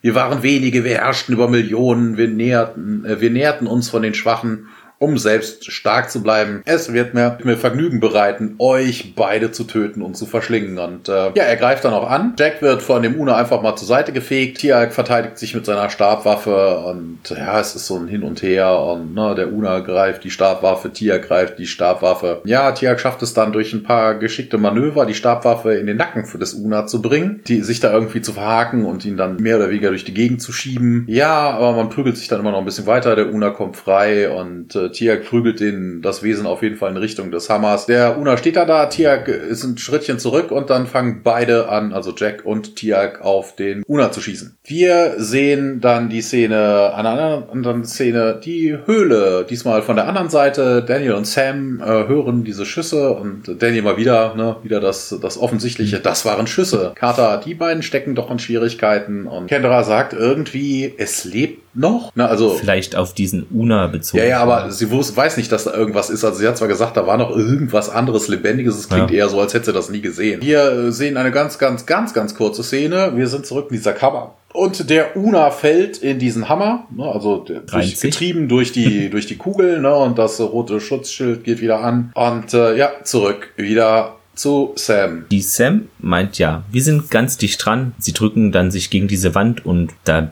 lässt sich nichts bewegen oder öffnen. In der Kammer nun Jack leert sein letztes Magazin, aber der Una schafft es dann, sich mit seinen Armen abzustützen und. Ja, das ist so Jesus-mäßig. Also er ja. streckt einfach die Arme rechts und links aus und so kommt er halt genau. nicht durch diese, durch diesen Durchgang, sondern hängt ja. er irgendwie nur mit dem Körper ein bisschen was drin. Neil meint ja, oh mein Gott. Dann wieder in der Höhle da, wo die Kentra meint, ja, es gibt noch eins, was ich versuchen kann. Ich habe aus den Liedern von Thors Volk gelernt. Sie geht zur anderen Seite, legt da ihre Hand auf so eine vorgefertigte Nische, sagt dann so ein Spruch oder Liedtext auf, schneid den Fluss der Rune, liest die Macht, sieh den Regenbogen, kämpft die Schlacht. Das funktioniert anscheinend, die Wand dreht sich so um, ein Durchgang wird sichtbar und Sam und Daniel ziehen ihre Waffen, also Indiana Jones Vibes. Hier. Nun wieder in der Kammer. Der Unas richtet sich da auf, will wohl nochmal angreifen, aber Tiak stürzt sich direkt auf ihn und versucht ihn in diesen Hammer zu treiben. Ja, er ist dann aber auch mit ihm sozusagen zusammen drin, wird auch von diesem roten Strahl oder Energie erfasst. Und die meint auch, ja, Tialk. Der Tialk meint ja, eine andere Möglichkeit gäbe es nicht. Der Una erleidet nun auch diese Schmerzen, die auch Tialk da hatte oder jetzt auch wieder hat. Und von der anderen Seite sind Sam und Daniel und auch Kendra natürlich jetzt gekommen und erschrecken sich, was da denn hier überhaupt los ist. Jack kann es nicht aushalten. Er zieht dann Tialk wieder heraus aus diesem roten Strahl aber der Una ist da jetzt noch drin, also der ist da wahrscheinlich auch bewegungsunfähig, fällt auch zu Boden und dieser Strahl verschwindet. Tia geht auf den zu und der fühlt nach dem Puls. Die drei Neuen wagen sich nun auch jetzt in die Kammer hineinzugehen. Tiag meint, ja, ohne die Heilkraft des Goa'uld wird sich sein Körper nicht mehr regenerieren können. Der Schaden ist zu groß. Okay, und das ist das, wo ja. ich sagte, das ist totaler Quatsch. Hm. Ne, wir haben ja vorhin rausgefunden, die Una selber haben die massiven Heilkräfte. Ja. Und warum sollte sich der Körper jetzt irgendwie nicht mehr regenerieren können? Also das äh, ist ja, weil heilen plus heilen ist gleich verletzen. Ja, nee. aber Wichtig ja, ist auch hier in dieser Szene die drei anderen, ne? also Kendra und ja. äh, Sam, Daniel kommen ja rein, aber sie kommen nicht durch den Hammer. Ne? Also wichtig für gleich. Kendra meint jetzt, ja, ich verstehe jetzt, weshalb sie dich ihren Freund nennen. Okay, ja, so richtig habe ich den Satz nicht verstanden. Aber ja, ist doch okay. Er hat sich für den, äh, ja, was heißt, ja. er hat sich geopfert ja eigentlich. ne? Also von wegen der Una hat versucht, ja. die beiden anzugreifen. Okay, Jack hätte sich auch ziehen können. Ja. Aber auf jeden Fall, Jack war in Gefahr und Tiak hat gesagt, hm, ne, so von okay. wegen, ich opfer mich lieber selber, als dass dieser Una jetzt den Jack frisst oder so. Ja, Carter meint dann, ja, das ist Kendra, sie hat uns hierher geführt. Daniel dann weiter, ja, sie hat ihr Wissen aus erster Hand, trug auch mal ein Kurult in sich. Er deutet dann auf den Durchgang, ja, der Hammer hat funktioniert. Wisst ihr, was das bedeutet? Und O'Neill meint, ja, es ist der einzige Weg hier rauszukommen. Ja,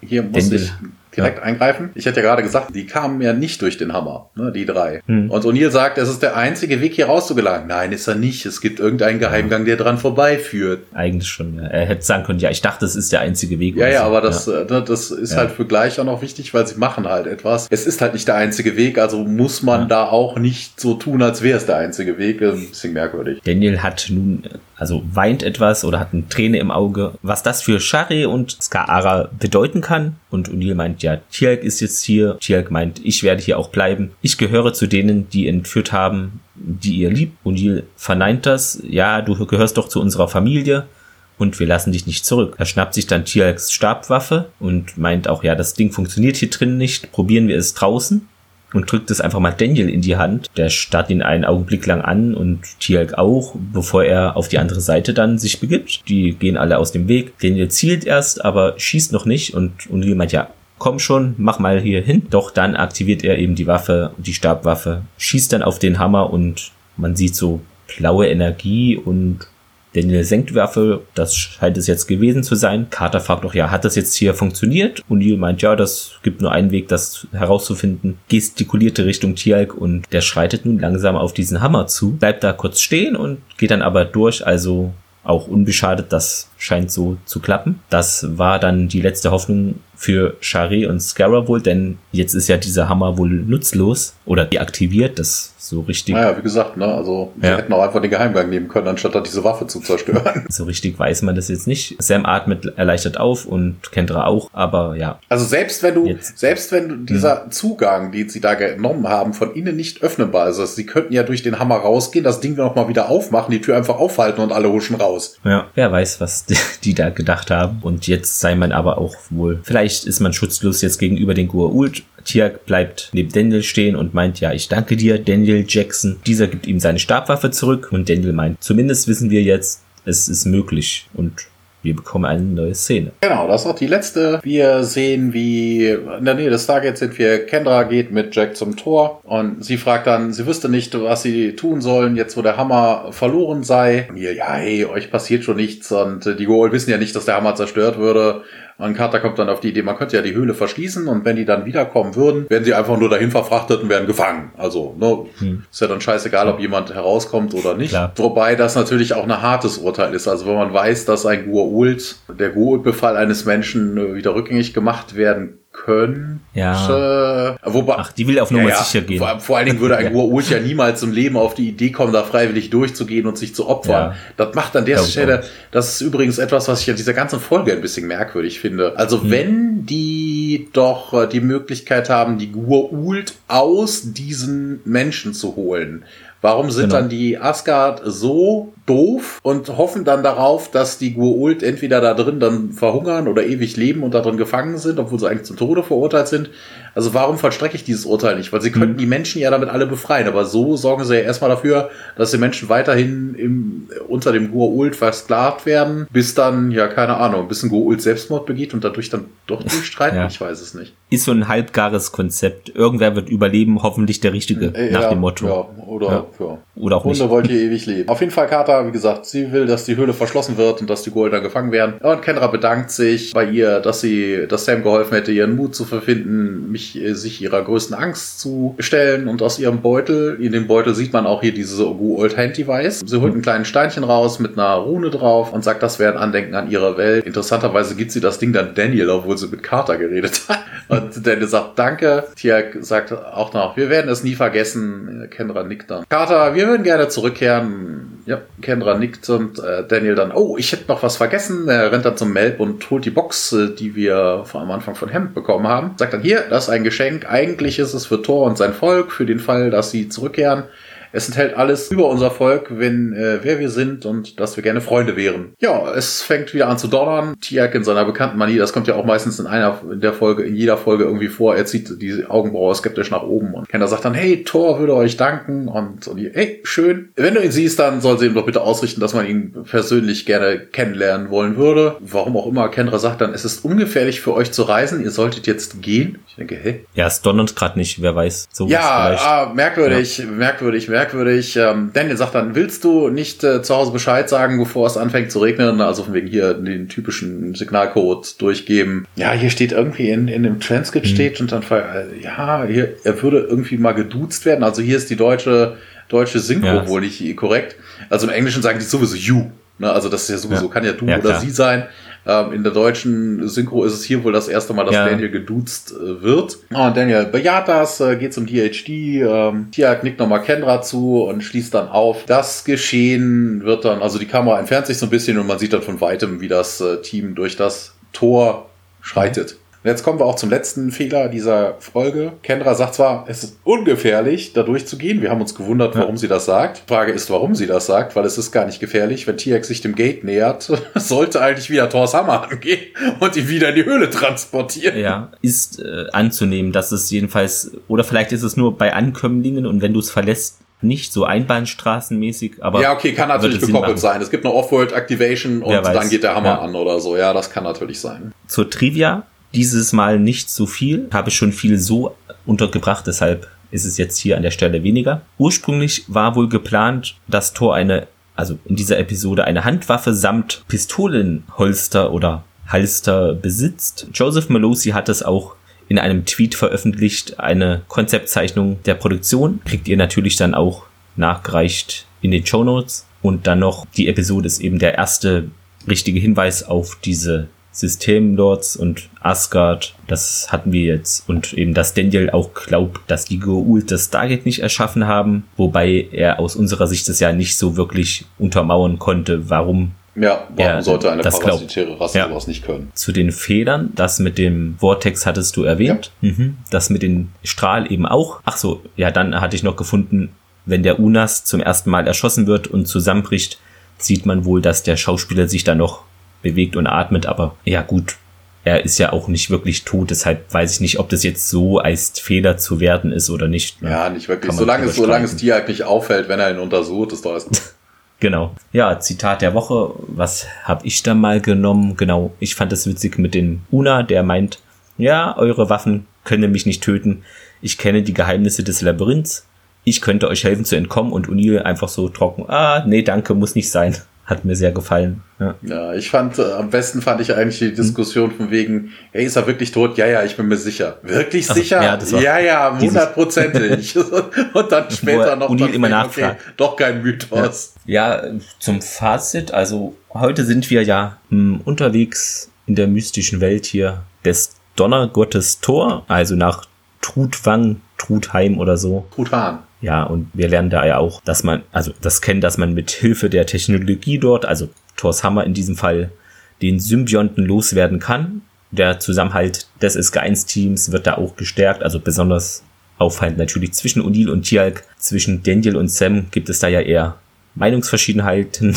Und bezüglich auch Shari schöpft der Daniel ja auch neue Hoffnung, also die jetzt ja auch zerstört wird, wie wir gesehen haben, aber er ist im Glauben, dass es da wohl noch Möglichkeiten, Technologien geben könnte, die da helfen. Was mir aufgefallen ist, der O'Neill in Bezug auf Scarra, so richtig ist er da gar nicht involviert, oder? Es ist eher Daniel, der da auf Shari hofft, die irgendwie zu retten, fiel mir so auf. Ja, ne, Scarra ist ja. halt, äh, ja, ne, es ist halt nicht Jacks so, so eng ist es jetzt auch nicht, ne, er ja. mag den Jungen, ne, aber dass ja. Äh, Daniel da wirklich Wert drauf legt, äh, und außerdem, wir wissen doch, dass Jack jetzt nicht so der gefühlsbeduselte Typ ist. ja, hast du recht. Und ja, was gibt es noch zu sagen? Also mir hat es schon gefallen, die Reise und die Bekanntschaft mit dem Una. Das fand, hat mich eben an DS9 erinnert. Ich fand Daniel nicht so nervend wie sonst, muss ich mal sagen. Also es blitzt immer mal so in ihm durch, aber das kann er auch nicht abstellen. Jetzt in der ersten Zeit mit diesem Essen hatte ich auch erwähnt, dass ich glaube, der Zug ist abgefahren, ne, dass die da irgendwie drauf achten.